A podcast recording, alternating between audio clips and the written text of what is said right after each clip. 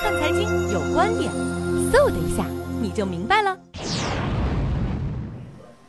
关于那个存款负利率的话题，实际上在当前的形势下，可能给市场带来的不安逸会比较突出。实际上，中国的利率相对比较低，这是一个现实。但是如果简单的拿这个利率水平和现在的通胀指标去比较的话，这样有点不切实际。因为相对于存款，它是我们生活之外的一种剩余资金，而我们现在的存款利率并没有达到负数。第二呢，通胀指标的阶段性和短期性比较明显，而通胀指标呢，可能相对于物价水平，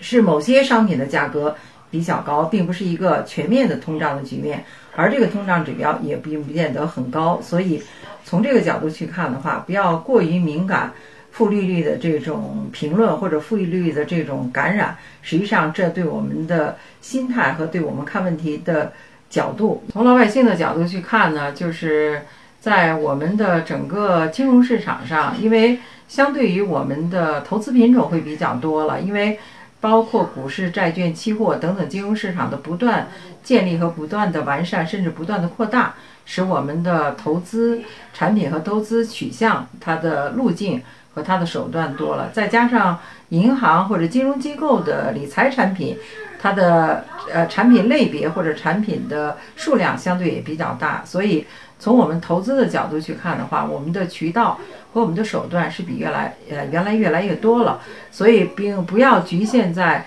这个存款的这个担忧和纠结上。当然，我们现在的投资市场它的呃风险应该比较大，因为伴随着国际市场的这种趋势，我们的风险的连带性也在加大。再加上过去相对比较极端的这种投资高涨和投机的这种膨胀，可能也会给我们带来不必要。甚至比较大的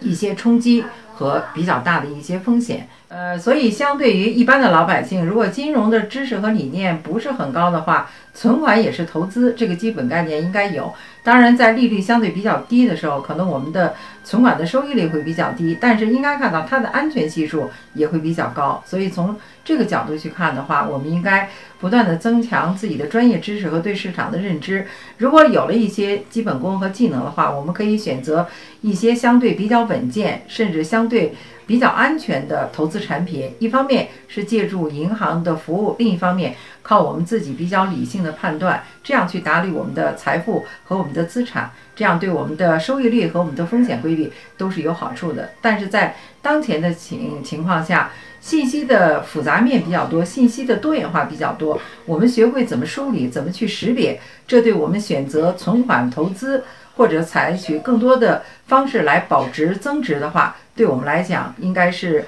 呃一个学习的过程和一个进取的过程。